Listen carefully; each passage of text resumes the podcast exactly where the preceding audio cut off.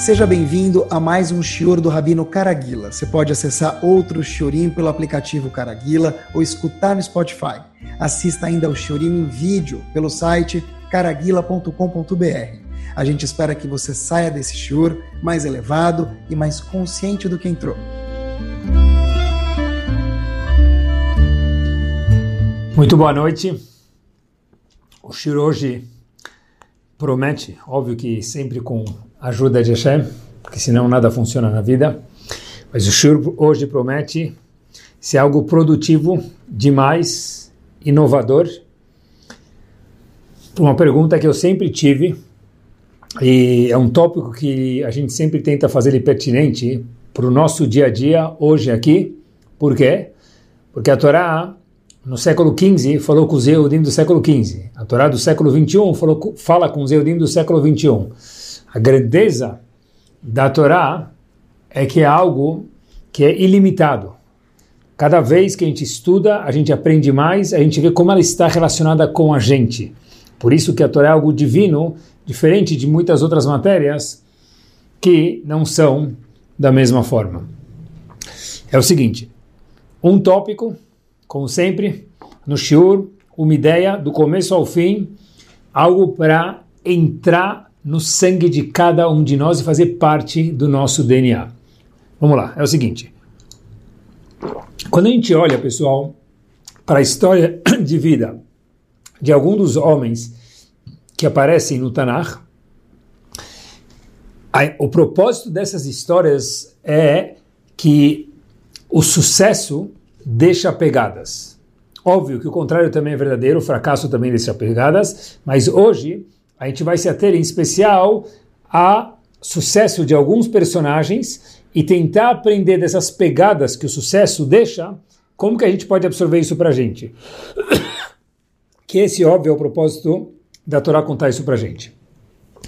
Óbvio que a gente nunca vai entender a fundo, e é bom sempre dar essa introdução, quem foi Avraham, Yitzhak e Yaakov. Por mais que a gente estude, por mais que a gente fosse uma pessoa muito, muito versada e sábia, Ainda assim, os nossos avós, Avraham, Yitzhak, Yaakov, Moshe Rabbeinu, and so on, são pessoas que a gente não consegue nem entender 10% deles. Mas esses 10%, ou o pouco que a gente consegue entender, isso está nas nossas mãos. Isso sim a gente pode cada vez mais aprimorar e conhecer uma nova camada e uma lição magnífica. É o seguinte, a Torá Kedoshá, no Sefer Bereshit, desenvolve e usa, escreve centenas de psukim, centenas de versos sobre os nossos patriarcas Avraham, e Yaakov. Por que isso? Porque Chachamim contam para a gente já, muitos dos Mefarshim trazem isso, mas mas avot siman nabanim, o que os nossos avós fizeram, isso é um siman, é uma projeção do que vai acontecer de novo com nós aqui hoje. Como assim? Vamos aprender junto. É o seguinte, nós temos os mesmos genes de Yitzhak e. O fato é que eles são os nossos avós. Se a gente for perguntar, alguém me perguntou uma vez por que Moshe Rabbeinu não é um dos nossos avós. E a resposta é, Gmará Barachot, que em Korim Leavot ela Shloshá. Só tem três avós, Yitzhak e Yaakov. Óbvio que Moshe Rabbeinu era um gigante, mas todos os Yehudim vêm únicos exclusivamente de Yitzhak e Yaakov. Já de Moshe Rabbeinu não são todos que vêm, porque Moshe Rabbeinu fazia parte da Shevet Levi, por exemplo. Então, quem não é Levi ou Cohen já não vem de Moshe Rabbeinu. Mas todo mundo vem de Avraham Yitzhak Yaakov. Ou seja, os genes que esses homens trabalharam nas midot deles e inseriram na pessoa deles, isso ficou para sempre e para nós aqui hoje. E o mundo é um ciclo. Lo essa locomotiva mãe chamada Avraham Yitzhak Yaakov, que são os nossos avós, Sarah, Rivka, Rachel, e nossas imaot, elas passam essa mesma energia para os vagões, nos casos nós aqui. Avram Avinu, por exemplo, ele é conhecido como Nadiv. O que quer dizer Nadiv? Agora conta para gente, no Tratado de Sukkah, que ele deu Nedavá, Nedavá é entregou, ele entregou sua vida para conhecer Hashem. Yitzhak tinha outra midah, tinha outra característica, em especial. Ele é chamado Pachat Yitzhak. Yitzhak era irá, temor. Ele é chamado, Yitzhak foi uma pessoa que era um korban. Ele nunca saiu da terra de Israel. depois da Kedat Yitzhak, porque ele é chamado um korban, igual um sacrifício, não pode sair do Betamigdash, Yitzhak não podia sair da terra de Israel, diferente de Avraham. Yaakov foi o pai das doze tribos. Cada um era magnífico, cada um com a sua especialidade, vamos chamar assim. Agora olha que interessante, Avram Avinu teve muitos filhos. Curiosidade, Avram Avinu teve muitas esposas também. A gente acha que ele só teve Sarah e Hagar, na verdade, Hagar não era nenhuma esposa antes, depois virou uma esposa de verdade. Mas Avram teve, teve muitos e muitas esposas e muitos filhos. No fim de Parashat Sarah. Yitzhak foi um dos filhos de Avram Avinu, foi um dos avós. Logo em seguida a gente tem Yaakov. Yaakov teve quatro esposas, Yaakov filho de Yitzhak mais uma vez, quatro esposas e gerou as doze tribos. Se a gente for olhar para Yitzhak, meus queridos, tem algo muito, muito curioso, que talvez pareça ser que a gente sabe, mas acho que nunca prestou atenção dessa forma. Acompanhem comigo. Algo muito curioso. Avram Avinu teve uma esposa que é uma das Imaot, Sarah. Que filho ele teve? Yitzhak. Yitzhak, vamos pular ele, vamos para Yaakov. Yaakov teve quatro esposas, e essas quatro esposas, sendo que duas eram Imaot, das duas Imaot, ou das quatro esposas, no caso de Yaakov, teve 12 tribos e os 12 foram tzadikim. O único que teve um filho não tzadik, vamos chamar assim, foi Yitzhak. Yitzhak teve Yaakov e Esav. Agora presta atenção, vocês vão me perguntar, mas Avram Avinu também teve Ismael. Fiquei pensando, tem uma diferença muito grande. E quando Avram Avinu teve Ismael, ele não foi casado com Sarah. Com as Imaot, o único filho que saiu não tzadik foi de Yitzhak e Rivka e saiu Esav. Avram Avinu com Sarah teve Yitzhak, era tzadik. Yitzhak com Rivka teve Yaakov, ops, curto-circuito, Esav. E o terceiro dos avós, que foi Yaakov com Rachel e Leah, ele teve as tribos e as outras duas concubinas também, mais algumas tribos, mas de todos esses, esses filhos foram todos sadikim. O único que casado com uma das Imaot, mais uma vez, teve um filho não tzadik, foi Yitzhak, que por sua vez teve Yaakov e o não tzadik era Esav. Quando que tudo isso começou? Olha que interessante. Em Parashat Toledot, se a gente for olhar, e tem uma mensagem muito forte aqui. Rivka ficou grávida depois de anos de tefilá, porque ela não tinha capacidade física de ficar grávida. E, de repente, depois que ela faz muita tefilá e seu marido, Yitzhak, ele ficava fazendo tefilá, esposa e marido, diz a Torá, vai trotzetsu abanim bekirba, para Toledot. As crianças começaram a rat, diz Rashi, trotzetsu, correr, mexer, ele ficou, ficou assustado, falou, uau, eu demorei tanto para ficar grávida e minha gravidez não é normal. Porque tem um chacoalha, chacoalha na minha barriga. Vatomer, imken lama. Ele ficava falou, se é assim, por que eu quero pedir para ficar grávida? Vatelech midroshet Hashem. E ela foi ver qual a resposta para isso. Rashi conta para gente que eles já estavam brigando antes de nascer, Yaakov e Esav, os dois filhos que ela ia ter no futuro, sobre quem vai dominar este mundo, quem vai ganhar o Lamazé e quem vai ganhar o Lamabá. Assim diz Rashi para gente. Então esse agito na barriga dela, uma das explicações é para ver quem ia ganhar o domínio do Lamazé, desse mundo e do Lamabá. Mas Rashi traz outra explicação também muito interessante, que Yitzhak chacoalhava na barriga da mãe, é, desculpa, Yaakov chacoalhava na barriga da mãe Rivka, quando passava na frente de um lugar de Torá. E quando ela passava na casa de, um, de idolatria na frente, a barriga dela também chacoalhava, no caso era Esav. Só que ela não sabia que eram dois filhos. Então ela fez tefilá, ela viu quando ela passava na sinagoga, na yeshiva, que tinha uma yeshiva de Shem naquela época, chacoalhava a barriga dela. Quando passava na frente da casa de idolatria, a mesma coisa acontecia. Então o Rifká falou, para que, que eu rezei? Que, que ela quis dizer com isso? Como assim? Para que, que ela rezou? Para ter filhos? Pessoal, olha que interessante. Rivka ficou com uma dúvida. Falou, olha, meu filho vai ser tzadik ou rasha? O mesmo quer dançar na porta da sinagoga e na porta da casa de idolatria?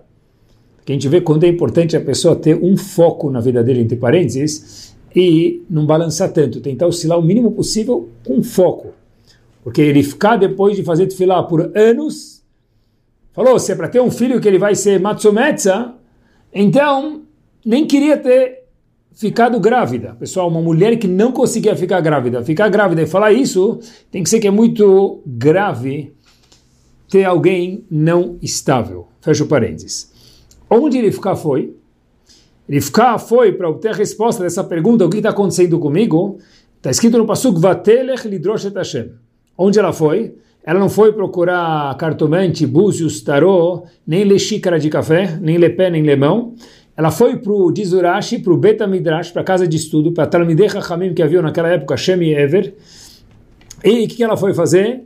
Olhar o que está acontecendo. E falaram para ela, não é um filho só que você tem, são dois, e cada um vai sair de um jeito. Ela ficou mais tranquila, falou, ah, agora sim, tem um assim, um assado, ok, não é o mesmo. Que ele é inconsistente, não é isso. Quando Yaakov nasceu, ou seja, ele passava na frente da casa da sinagoga, ele já ficava feliz, já queria sair, já queria sair para estudar, e Esau, por sua vez, passava na frente da casa do latria, ele queria sair. Pessoal, aqui tem uma pergunta estronda, estronda, acompanhem comigo. Yaakov já nasceu de bermudinha, como se fosse, né? Camisa social, gravata borboleta, suspensório, aquela criancinha bonitinha que vai no bar mitzvah, arrumadinha, que pega uma bala, come, pergunta para o Abba para ir, mas se pode comer, que na hora de dormir ele vem dar um beijinho na, no, na mezuzá, no pai, na mãe. Yaakov já nasceu Abu Sakana, fofo, querido, tzadik da morá. Já nasceu assim, desde o nascimento ele já queria sair, antes de nascer, para ir para sinagoga. Assim que a gente contou o passuco, vai trotzetsu abanim bekriba, e chacoalhava a barriga dela e Falaram para ela que foi o que aconteceu de verdade, que você vai ter dois filhos, um vai querer ser tzadik e o outro não. Saiu um segundo filho que era Esav, e só para a gente ilustrar que se divertir um pouquinho, o que aconteceu? Esav era aquele filho que fazia birra, chegava no supermercado com a mãe, a mãe falava que não podia comprar uma coisa, ele começava a gritar, e a mãe ficava com vergonha, todo mundo olhando em volta. Esav era aquele filho que do três da manhã acordava e falava, Ima, Ima, eu preciso ir no banheiro, e a mãe dele ajudava ele no banheiro, depois ele não precisava mais, e ele só dormia quando é hora da mãe já acordar de manhã. Esav era o filho difícil, Yaakov era aquele filho tranquilo que todo mundo gostaria de ter. A pergunta de um milhão de dólares que tem aqui, que eu sempre tive, é a seguinte, e todo mundo tem que ter essa pergunta, é a pergunta óbvia. Como assim? Yaakov já nasceu o tzadik, e Esav já nasceu Ura, Esav, Urashá. E pessoal, quem tem filhos em casa, às vezes até gêmeos, a gente vê que são tendências completamente diferentes umas uma da outra. E tem filhos que são tzadikim já de nascença e filhos que são diferentes de nascença. Mas vamos voltar à pergunta para Yaakov e Esav aqui. Peraí, Esav já nasceu Urashá? O Maharal de Praga faz essa pergunta. E o Maharal de Praga faz uma pergunta power. Diz ele, não pode ser que Esav já nasceu Rashá, me desculpa. Por quê? Diz o Maral de Praga, leio para vocês no comentário dele sobre o Rashi. Vealo, en adam O primeiro momento, assim explica Maral para a gente, traz o Maral, que uma criança pode ter Yetzerará é depois que ele nasce. Na barriga da mãe é impossível que haja Yetzerará. Maral está explica por quê. Não vem ao caso agora. Mas olha que interessante, então, se não existe Yetzirará, instinto mau, negativo, na barriga da mãe, como que é possível que o bebê, que ainda não nasceu, no caso Esav, passava na frente da casa de idolatria, que idolatria é proibido para qualquer pessoa fazer, Yehudi ou não Yehudi, ele já chacoalhava e já começava a sambar, preciso sair. Habibi, como assim preciso sair? Não existe Yetzirará. Da onde vem essa tendência negativa antes de nascer? Isso é impossível. O Maral responde que isso não era Yetzerará, mas era a natureza de cada um deles. O que quer dizer isso? Diz o Maral, olha que interessante, que cada pessoa tem uma natureza, e a natureza ela se atrai para algo parecido com isso, diz o Maral. Ou seja, que Yaakov tinha uma natureza boa, ele se atraía para coisas boas, no caso, na frente do Betamidrash ele já saía, já queria sair da barriga da mãe dele, para fazer, conhecer melhor Hashem. E Esav tinha uma natureza de, tuma, de impureza, e por isso ele queria sair para casa de Avodazará. Então, Davak Koach Kochobetumá, ele já tinha um koach, um, uma vontade, um instinto de tomar de impureza. Então ele queria ir para o lugar de impureza, e o contrário, Yaakov. Pessoal, ainda assim, como respondeu a pergunta? Como assim? Ele tinha força de impureza. E daí? Existe isso antes de nascer? A pessoa já ser impura? Existe a pessoa já ser pura? No caso de Yaakov, antes de nascer? Como respondeu a pergunta? Existe aqui, embaixo do tapete, queridos, uma lição gigante para os nossos filhos e para nós. É o seguinte. Por que, que, essa pergunta está incomodando a gente? Quando estava preparando o show, fiquei pensando comigo mesmo, por que, que essa pergunta tanto me incomoda? Tá bom, e se ele já era rachado na barriga dele? Tá certo que a Gumara fala que não existe etc. antes da pessoa nascer, mas que mais está me incomodando? O que mais está nos incomodando? O que deve estar incomodando cada um de nós, que faz essa pergunta saltar do livro, é o seguinte: como que Esav pode ser denominado Esav Arashá, o perverso, para a eternidade? quatro cantos da terra, todos os séculos que Urav subiu no Knis da Drashá, sexta-feira à noite, quando falava de Yitzhak, durante inúmeras, inúmeras parashiot, mencionava o filho dele Esav, e falava Esav Harashá, o malvado. Como é que é possível que ele é chamado Esav, o malvado, se ele já nasceu com essa tendência? E como que é possível que Yitzhak teve um filho chamado Yaakov, ele é chamado Yaakov Tzadik, ele já nasceu Tzadik. Isso que tem que incomodar a gente de verdade.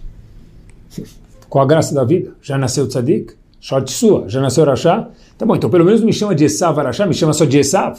Por que não pode me chamar de Esav Arashá, um malvado, se na barriga da minha mãe, sem eu ter livre-arbítrio de escolha, eu já queria sair para fazer idolatria, que é algo proibido? A resposta, pessoal, é algo fundamental algo nada mais, nada menos do que power. Prestem atenção comigo. Não podia faltar a palavra power. É o seguinte: tem um Midrash. Midrash, na verdade, é o que acontece por trás dos bastidores do, da Torá Kudoshá, que, óbvio, quem escutou isso foi Moshe Rabbeinu no Har Sinai de Hashem. Então, Midrash Rabbah, em Bereshit, no capítulo 63, item 8, traz para gente um Midrash bárbaro. Fala o seguinte: quando Shmuel Vamos um pouquinho para frente na história, a gente já volta para Yaakov Esav. Quando Shmuel, que era um profeta, foi colocar David Amelech para ser o rei, o profeta veio selecionar David Amelech, David, para virar o rei, David Melech, Amelech, está escrito, vai Shlach, vai Avieu, veu Admoni. Trouxeram David Amelech para Shmuel, o profeta, olhar ele, ver se condizia com ele ser o novo rei do Bnei Israel, porque ser um rei são decisões financeiras, políticas, mas com a cabeça da Torá. Será que ele é a pessoa certa? De repente olharam para ele e falaram: oh, ele é Admoni, ele é vermelho.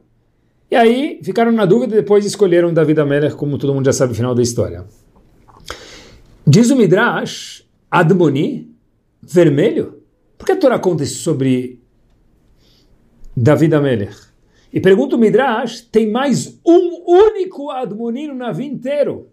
No caso, está fácil, Esav.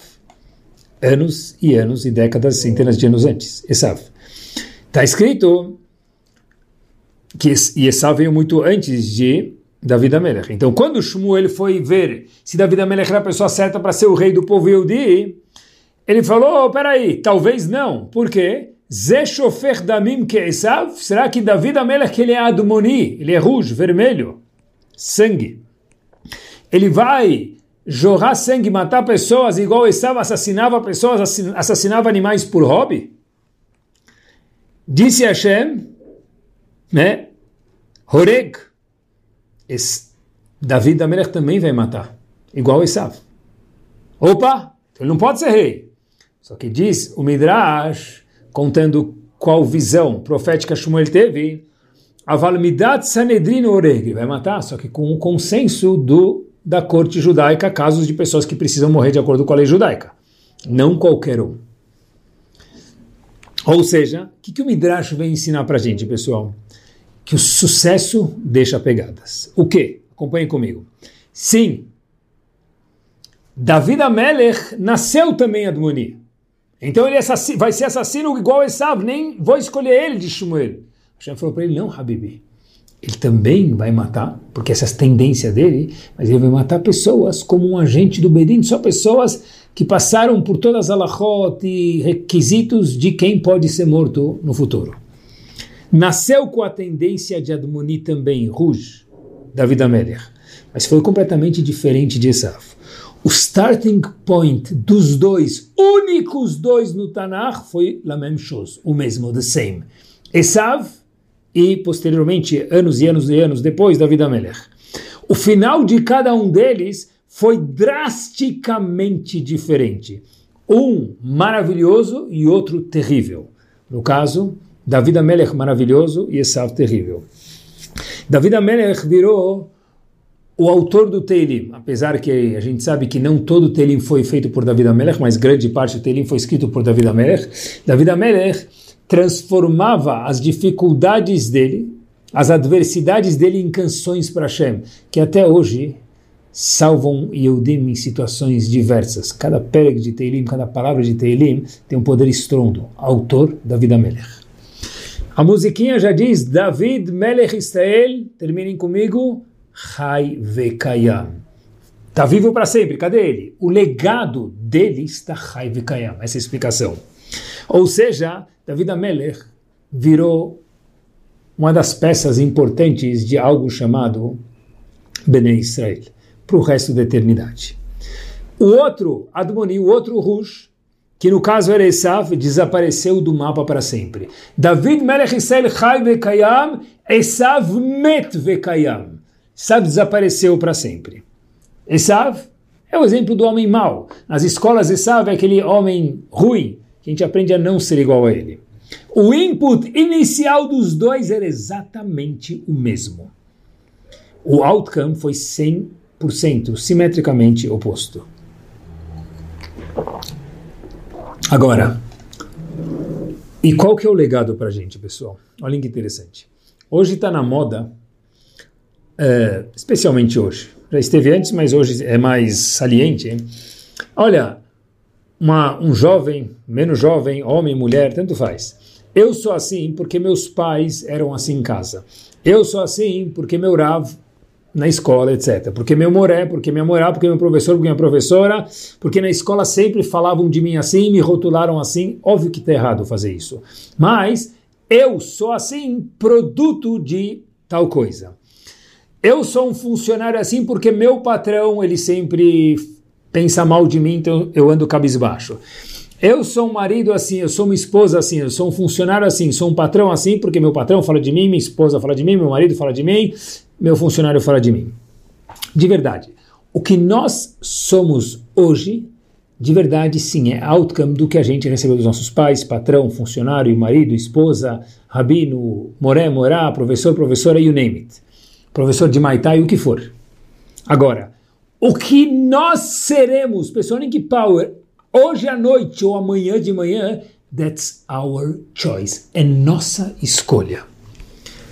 Até aqui, Adkan, a gente recebeu deles. O que, que vai ser de hoje em diante é única e exclusivamente nossa escolha. Pessoal, link forte. Yitzhak e Rivka, os únicos dois avós avot e Mao, um av e uma em, tiveram um filho não tzadik, único, como a gente mencionou no começo do shiur. No caso Esav. O ponto inicial de Esav era igual ao David Amelech. Esav nasceu com uma vontade de fazer idolatria. Sim, nasceu. Não tem o que falar, está escrito na Torá. Ah, mas não quer dizer a gematria, pessoal. Não distorçam a Torá. Está escrito assim é porque é assim. Agora, por que isso? Sem entre parênteses que o Zohar explica que já que Rifká, a mãe dele, veio de Lavan, então sobrou um pouco de sujeira, essa sujeira passou para Esav, ele nasceu com vontade de fazer a idolatria. É verdade, o Zohar fala isso, correto. Porém, a lição de hoje é a seguinte, que Esav não saiu Yeletov, ele não saiu tzadik de nascença, bonitinho, Abu Sakana, fofinho, que sentava do lado do Abba na sinagoga e ficava brincando com Sidur, ou pintando, ou olhando para um livrinho, quietinho. Ele já saía correndo, subia em si, o pai tinha que correr atrás dele, ele não sentava. Esav era é diferente de Yaakov. Agora, prestem atenção. E aqui vem a bomba. O fato que Esav não nasceu igual Yaakov, isso não, repito, não previa que na Midah a gente não podia falar Baruch Hashem Elokeinu Velokei Avotenu Elohei Avraham Elohei Yitzchak Elohei Yaakov Elohei Esav. Esav deveria ser um dos avós. Ah, mas ele que nasceu querendo fazer avô da Zara, idolatria. Verdade. Verdade. E daí? E daí? Tem algo que eu vou contar para vocês, uma palavra. Escolhas. Isso depende da gente. O que eu nasci depende do meu pai, da minha mãe, do meu professor, da minha professora, e foram me criando. O que eu serei com isso é minha, é nossa escolha. Esav nasceu com vontade de matar e podia ter sido David Amelech. E na Amidah, a gente estaria falando até hoje, Elohei Avram, Elohei Yitzhak, Elohei Yaakov e Elohei Esav. Perdeu a oportunidade para sempre. Ah, mas Hazito, não existe Hazito. Hazito, coitado, porque ele não fez a escolha certa, não porque nasceu assim. Isso responde para a gente uma pergunta de um milhão de dólares que eu sempre tive. Dois milhões. Por que Yitzhak tanto gostava de Esav? Ele fica, falou para Yaakov, vai embora de casa, foge, fica longe desse homem. Pega o poder do primogênito de Esav e vai embora, vai virar gente. Já Esav era amado por seu pai Yitzhak. E a pergunta que existe é: Yitzhak não se tocou que Esav era um pilantra? A resposta é que certeza que ele percebeu. Certeza. Esav era um dos Yitzhak era um dos avós, ele não sabia que era o filho dele, é certeza que sabia. Então, por que, que ele não fez nada? Porque Yitzhak sabia melhor do que qualquer pessoa, pessoal, o poder da escolha da pessoa. Nascer assim ter pais assim, ter rabino assim, ter morar assim, ter patrão assim, ter esposa assim, ter marido assim, não faz que eu precise ser assim. O produto, a matéria-prima que eu tenho, vem deles. O que, que eu vou fazer com essa matéria-prima é única, exclusivamente nossa escolha. Isaac sabia disso, disso e falou. E daí que ele tem vontade de brincar na sinagoga e não ficar sentado? E daí que ele não tem vontade de ficar, ele não consegue estudar 10 horas por dia? Talvez ele vai estudar 3 horas por dia. E o resto do tempo, ele vai coordenar o povo. Tem encontros políticos que são importantes. Tem instituições que precisam de ajuda, que ele vai coordenar isso. Talvez ele vai arrecadar fundos para essas instituições. Isaac sabia quem ele sabe. Mas Yitzhak sabia o poder da escolha que a pessoa tem, que Esav errou nas suas escolhas, e por isso se tornou Esav Arashá. Então a pergunta é, existe Yetzerá na barriga ou não existe? Então como que ele queria fazer idolatria? Ele tinha vontade, pessoal, de sacudir, de sair, de fazer coisas diferentes. Essas vontades podiam ser canalizadas para coisas certas. Igual David Amelech matou, porém matou pessoas que precisavam morrer. Igual que alguém que gosta muito, muito de dinheiro. Ele pode ser uma pessoa desonesta no business, pode ser uma pessoa não bem vista por aqueles que conhecem ele melhor porque não é honesto, ou essa pessoa pode ser uma pessoa que gosta tanto de dinheiro que ele vai angariar fundos para alguma instituição que ele ajuda. Pronto. A gente escolhe. O input inicial não é nosso. Aonde a gente vai chegar é 100%, não 90%. Nossa responsabilidade. Muito fácil sentar no divã. Hoje não existe mais divã. Na cadeira do psicólogo falar é culpa dele, é culpa dela. É culpa... Habibi, não existe culpa dele e dela. O input inicial é dele e dela, que chegaram na gente. Mas o que, que eu vou fazer com isso? That's the question. A gente escolhe. Ninguém veio para esse. Eu tenho um lema, pessoal, que eu acho que. Acho que é óbvio. Kadosh Baruch deu uma neshama maravilhosa para cada um de nós. Maravilhosa. Que é um pedaço de Hashem, não, neshama, não é algo que ele produziu, o um pedaço de Hashem está dentro da gente. Ninguém veio para o mundo, por, por consequência, para ser medíocre. Cada um veio para o mundo para ser o number one da Forbes. Não monetariamente. Da Forbes de cada um de nós. Isso mesmo. Ninguém veio para o mundo para ser medíocre. Ninguém veio para o mundo para ficar no Instagram vendo as novidades do vizinho. A gente veio, cada um de nós, para ser o cara, a mulher do mundo. É isso mesmo. O super-homem e a mulher maravilha, se fossem ou se são os exemplos adequados. Esse power que existe dentro de cada um de nós vem com input de fábrica, da escola, da sinagoga, dos pais, da comunidade, financeiro, político, tudo junto. E esse input, só dessa forma, o power que existe dentro de cada um de nós pode ser externalizado. Só um link interessante. Acompanhe comigo. O Rambam no seu livro Perusha, Mishnah, no Perusha Mishnayot, no seu comentário, melhor dizendo, no livro Comentário sobre as Mishnayot, ele fala algo muito famoso, se não é que fique agora, que é possível que um rei construa um palácio, um exemplo, um palácio gigante, maravilhoso, com dezenas de quartos, banheiro, chafariz, jacuzzi, tudo do bom e do melhor, para um dia, numa das paredes do palácio, um tzadik passar num dia muito calor e se aproveitar da sombra desse palácio. Mas para que a jacuzzi? Para que tudo isso é a propósito de um tzadik. Por quê? Porque, como assim por quê? Porque uma vez que a pessoa faz uma escolha certa, duas escolhas certas, se transforma num tzadik 3, 10, 20, 200, o mundo inteiro, acho que é isso que o Rambam está falando para a gente, foi criado para essa pessoa, que não veio reclamar do input que ele recebeu. Ele entende que só com esse input ele pode atingir o potencial que a Hashem espera dele. Então, um palácio inteiro, diz o Rambam, pode ser construído. Para quê? Para uma vez, dois minutos, meio minuto, a pessoa poder falar: Ah, ainda bem que tem uma sombrinha com ventinho aqui do Palácio do Rei. Mas por quê? Porque se a pessoa é que ele fez boas escolhas, o mundo inteiro, um palácio inteiro merece ser criado por uma pessoa assim. A Yeshiva de Mir, história judaica também é cultura, pessoal. Acompanhem comigo. Vou contar para vocês um fato muito curioso que aconteceu na história nossa história, porque nosso povo, nossa história, nós somos parte da nossa história. A Yeshiva de Mir, na Lituânia, fugiu da pré-guerra, logo antes da Segunda Guerra eles conseguiram fugir, eles não sabiam para onde ir, acabaram indo para Xangai. Aonde eles ficaram em Xangai, pessoal? Escutem algo curioso. Havia uma sinagoga em Xangai, em 1927 a sinagoga foi fundada, chamada Bet Aharon. Por que Bet Aharon? Ela foi construída por um Yehudi chamado Salus Hardun.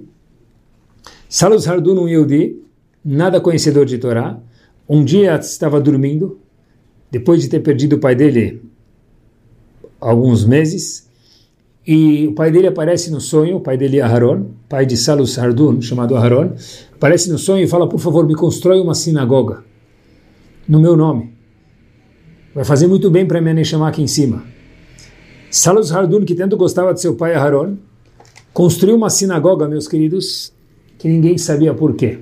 1927, com 252 cadeiras. Mas não na China, não no centro. Xangai, um lugar longe do centro e construiu um salão embaixo da sinagoga gigante, vazio. Para que 252 cadeiras em 1927 longe do centro, em Xangai, um lugar longínquo do centro? Para que um salão grande? Não sabia. Mas meu pai me pediu, eu fazer a escolha certa de construir algo magnífico. A Yeshiva de Mir chega décadas depois, antes da Segunda Guerra Mundial, muito pouco antes, na trave, fugindo da Segunda Guerra Mundial, obviamente, com 252 alunos. Coincidência. e aquele salão que era para ser um salão de festa grande, e aquela cozinha grande que era para ser um refeitório maravilhoso, virou o refeitório e o comedor o dining room da yeshiva. com 252 lugares. Foram os alunos que fugiram de Xangai, de Mir, na Lituânia, para Xangai e posteriormente chegaram em Israel, que hoje estacionado está a Yeshiva de Mir, que é a maior Yeshiva do mundo, com 8 mil alunos. O nosso job é construir, fazer escolhas certas, fazer, crescer, ter filhos, ensinar alunos, ir daqui para frente, estudar, criar uma família maravilhosa. O que, que vai ser depois não é o nosso job. Salus Hardon não sabia o que ia fazer com aquilo.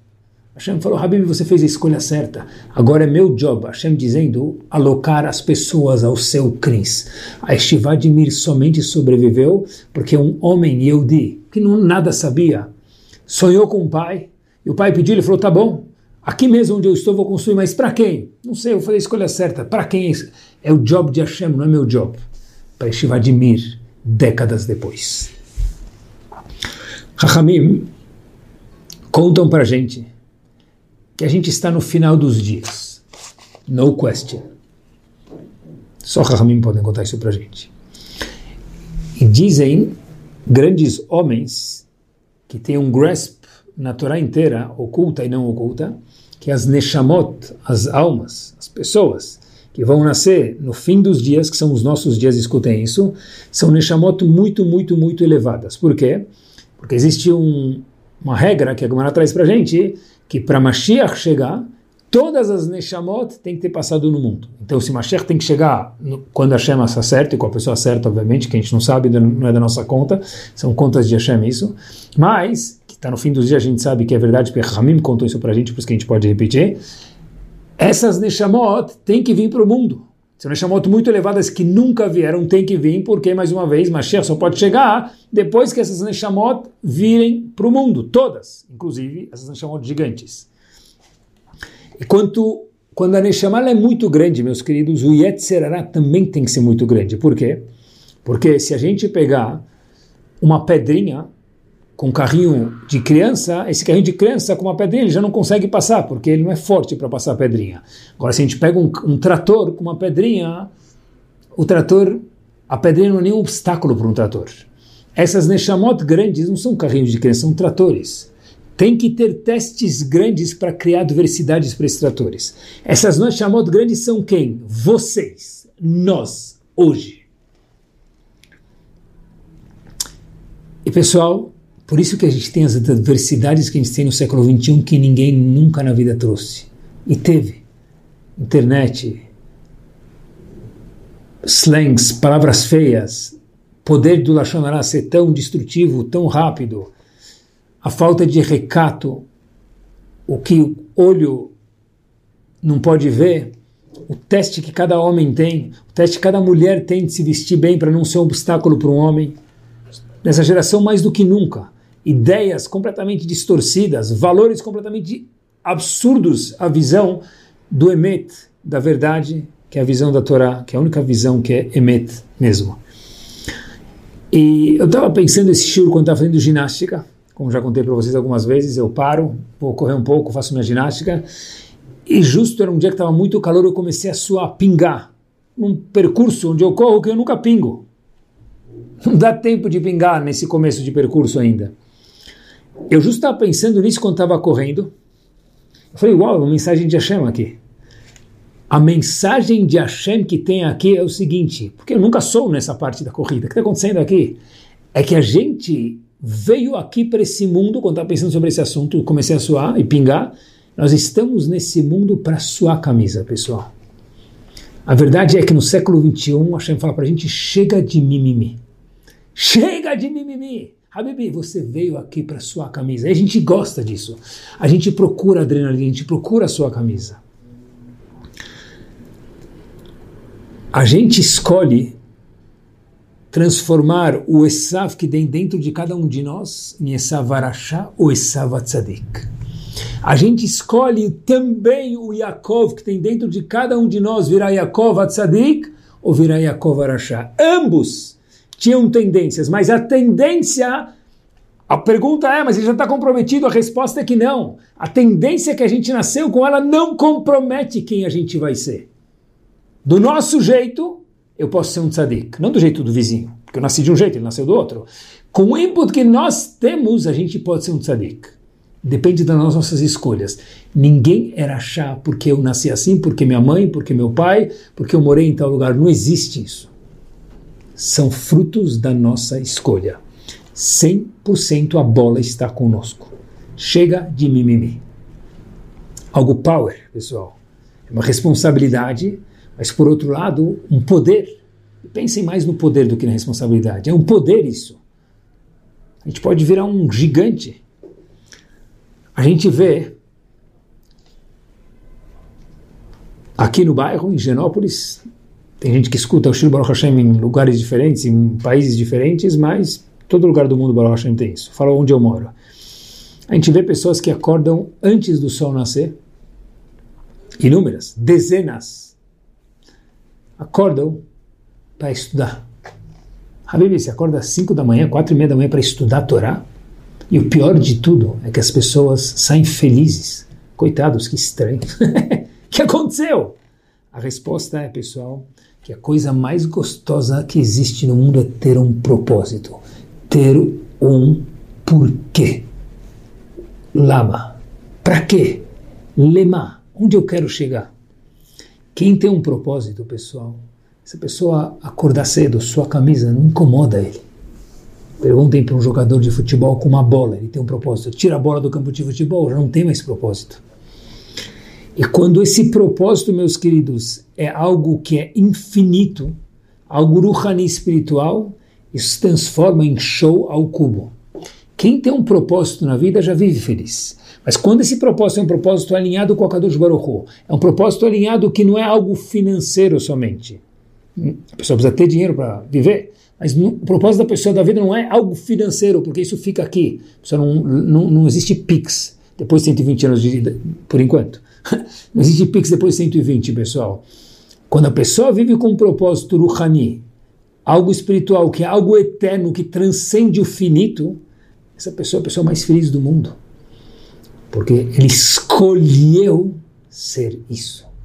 Ele escolheu. Quem escolhe com propósito, sua camisa não incomoda, é gostoso. Olhem isso, pessoal. Que no fim errou nas escolhas. E eu sempre tive, compartilho com vocês aqui nesse estágio final do Shur, uma dúvida. A Torá conta pra gente que Esav, antes de fazer a escolha ruim de vender a, o conceito de ser o primogênito, trabalhando no Betamigdash, para Yaakov, Torá conta pra gente que ele chegou do campo Ayef, cansado. E o que, que a Torá está querendo contar pra gente? Eu sempre tive essa dúvida. Tá bom, e daí? É que ele está cansado. A Torá não conta pra gente que tênis que Yaakov usava, que boné que ele usava, Nike ou outra marca. Não, conta pra gente, porque é, é, irrelevante. Porque a Torá conta pra gente que Esav chegou cansado e logo depois ele vendeu o poder de trabalhar no Betamigdash para Yaakov. Who cares? E estranho que comecei a olhar no Sefer Torah, nunca tinha percebido isso, que Yaakov, por sua vez, irmão de Esav, ele fugiu, foi para a casa de Lavan, e Lavan fez um contrato de business com ele, trocou o contrato de Zatorá mais de 100 vezes. E nem uma vez a gente encontra que Yaakov ficou cansado. Como assim? Esav estava cansado de voltar do campo de fazer uma caça, de um dia, dois dias. De repente, a Torá mesmo o irmão dele gêmeo, Yaakov, que teve que fugir do irmão dele Esav e trabalhar com Lavan, Lavan num picareta, mudou, mudou, mudou, mudou, a gente não vê nenhuma vez Yaakov falando, uff, estou cansado, a Torá não conta isso pra gente. Qual que é a diferença? O que quer dizer o cansado da Torá? Eu acho que a resposta da Torá, pessoal, é algo bárbaro pra gente. Alguém que não tem propósito na vida, ele fica cansado. Esav queria passar tempo, queria tomar café da, café, cafezinho no barzinho 12 vezes por dia. Almoçava, esperando a hora de jantar, jantar, esperava de almoçar, e aí ia rodando o dia.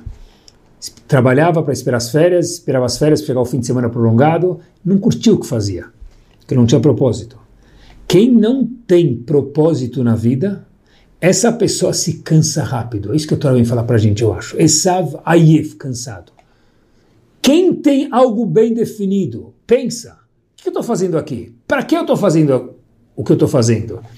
No caso, Yaakov teve que fugir, teve que correr, teve que casar com esposas e levar as esposas, e o sogro veio atrás dele, e o sogro tentou mudar o contrato dele, mas nenhuma vez ele ficou cansado. Talvez não teve uma vida fácil, mas cansado.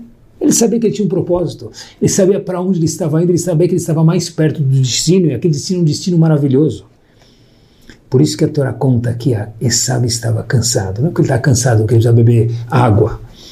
Esav estava cansado, ele vendeu la creme do la creme, o sonho de ser Kohen Gadol, por um prato de arroz com lentilhas de mjadra, pessoal. Por quê?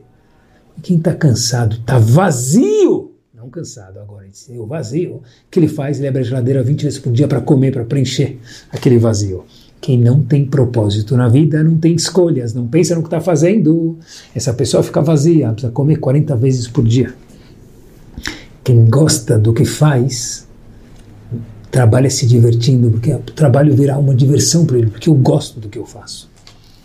E se esse gostar de verdade é por um propósito power, ruhani, espiritual, ajudar Yeshivot, terminar uma Gemara, criar uma família de Torá, ser uma pessoa, um homem melhor, uma mulher melhor, é outra vida, pessoal, porque essa pessoa ela é eterna, não é finita. David Melech Israel Chai Vekayama. Cadê ele? Cadê ele? Como ele é Chai Vekayama? Onde ele está para ser chamado vivo para sempre? O legado dele, ele está aqui para sempre. Quando a gente faz escolhas boas, a gente muda a eternidade. Eu vou terminar com uma história que toda escolha boa surte frutos. E está nas nossas mãos, que é o show de hoje. Toda escolha boa surte frutos. Escuta isso, é a história verdadeira. Vou encurtar ela devido ao tempo, mas acompanhem comigo. Numa sinagoga que ia ser inaugurada em Brooklyn, Nova York, um jovem Sfaradi, não tão jovem, meia idade, que tinha um sonho de abriu uma sinagoga nova num bairro lá que precisava, lá numa parte de Brooklyn que ainda estava precisando naquela época. E ele começou a caprichar, foi pintar, decorar tudo, fez a sinagoga maravilhosa, com engenheiro, com tudo bonito. Estava pronta para ser inaugurada em Purim. Quatro dias antes, nevou muito, nevou muito. E começou a entrar, por causa da neve, umidade na sinagoga, e uma das paredes estragou, começou a fazer bolhas falou, olha, tá tudo tão bonito, uma parede está com bolhas, como que eu vou resolver isso? Eu não consigo pintar de novo a parede inteira antes de ir para a inauguração. Ele falou, olha, eu vou, tive uma ideia, vou comprar um quadro, colocar um quadro lá, e aí vai cobrir a umidade. Foi numa loja, comprou um quadro, tecido bordado, com Maguen David. Colocou lá, Três dias antes de inaugurar a sinagoga, fechou a porta, saindo, ficou, já consertou a parede, quer dizer, não ficou mais visível. Ele sai e vê uma senhora de idade, e dia andando, muito cansado, e fala, onde a senhora está indo? Ele fala, para eu estou indo procurar um pouco de comida, que eu estou numa situação muito difícil. Ele ficou com pena da mulher, ele abriu a sinagoga e falou para ela, senta um pouquinho aqui, descansa um pouquinho aqui, se eu trago um pouco de comida que eu talvez tenha aqui, uma água, para ajudar a senhora uns minutos. De repente, esse, essa mulher começa a olhar para as paredes e olha para aquele quadro e fala, não pode ser. E ela começa a andar em volta do quadro, enquanto o homem foi pegar água, o dono da sinagoga foi pegar água, para a sinagoga que ainda não estava inaugurada, ele vai andando em volta do quadro, olhando, olhando, ele fala para ela, olha, é, tá tudo bem com a senhora? Ela fala, hum, talvez sim, talvez não. Ele fala, o, quê? Ele falou, esse quadro aqui, é, da onde você tem ele? Aí ele falou, eu comprei ele, eu paguei por ele, tudo certinho. Ele falou, não, mas de onde você tem ele? Aí ele fala, eu comprei numa loja aqui, de antiguidades, para cobrir, na verdade, um buraco que eu tenho na parede aqui, contou para ela a história. Falou, ela falou, tem algo bordado atrás desse quadro? Ele diz, nem olhei. Ele levanta o quadro, olha atrás e tem um, duas letras, Resh Yud. Essa mulher começa a chorar. Ele fala para ela: O que aconteceu, minha senhora? Disse ela: Meu nome é Ruhama Yunkelovitz. Resh Yud. Essas são as minhas iniciais. Ele fala: Ah, um minuto, eu vou tirar o quadro e ver para a senhora. Ela Não, não, não quero. Eu morei na Hungria. A gente foi deportada para Auschwitz. Eu consegui pular do trem, fugir. Antes de ser deportada, esse era meu Último hobby, eu fiz um quadro, um Maguen David, ainda na Hungria. Eu sei como ele veio chegar nos Estados Unidos. O marido, aí esse dono da sinagoga ficou muito sentimental, falou, vou te devolver. Ele falou, não, deixa na parede, mas eu peço, por favor, faz uma tefilá na inauguração, Leilui Nishmat, em memória ao meu marido, que faleceu em Auschwitz. Diz ele, claro, a inauguração foi em Purim, ele pensou, fez um teilim, falou o nome do, do falecido, que a esposa daquela senhora tinha deixado, e aquela esposa estava morando agora até a inauguração, com consentimento da esposa do, do dono da sinagoga, aquela senhora, estava morando na casa daqueles que estavam inaugurando a sinagoga. Então essa senhora estava lá alguns dias, estavam ajudando ela, e de repente na inauguração em Purim, essa senhora acabou não indo para a sinagoga, ela estava muito cansada, uma senhora de idade. O dono da sinagoga foi todo feliz para a sinagoga. De repente tem muitas pessoas do bairro, tem um senhor lá um pouco estranho, mas todo mundo entrou na sinagoga, ficou lá. Termina a reza, Purim, Megillah, todo mundo feliz. E tinha um senhor chorando lá atrás. O dono da sinagoga falou, Habib, hoje é Purim. Hoje é dia de rir, não é dia de chorar, hoje não é de Shabeav. E aí, esse senhor falou, eu não estou rindo de tristeza, eu estou rindo de emoção. Falou, olha, o que aconteceu? Eu falei, olha, eu sempre rezo em outra sinagoga, justo hoje é Purim, o ônibus que eu pego demorou, eu acabei, ia perder a Big então eu vim na sinagoga. Ele falou, muito bem-vindo, pode vir aqui mais vezes. Disse esse senhor, sentado de idade, para o dono da sinagoga, falou, olha, eu estou chorando porque olhando para esse quadro eu me lembro da minha esposa. O dono da sinagoga falou: O quê? Tua esposa? Que esposa? Aí ele falou: hum, Eu tinha uma esposa na Hungria que foi para Auschwitz e faleceu por lá. O dono da sinagoga olha para esse homem nos olhos, no fundo dos olhos, e fala para ele: Qual é seu nome? Ele diz: Meu nome? Zelig Junkelovitz. Por quê? O dono da sinagoga desmaia. Zelig Junkelovitz? Será que ele era esposo da Ruhama Junkelovitch? Essa mulher que estava em casa. Terminou por ir, todo mundo foi embora. O dono da sinagoga falou para a esposa dele: Vamos trazer aquela senhora aqui, contar para ela o que está acontecendo devagar, para ele o que está acontecendo, e a gente tem uma mitzvah aqui de Ashavat Avedad, devolver um marido para uma esposa, via um quadro. Foi uma escolha de fazer um quadro. É o que eu posso deixar para o mundo.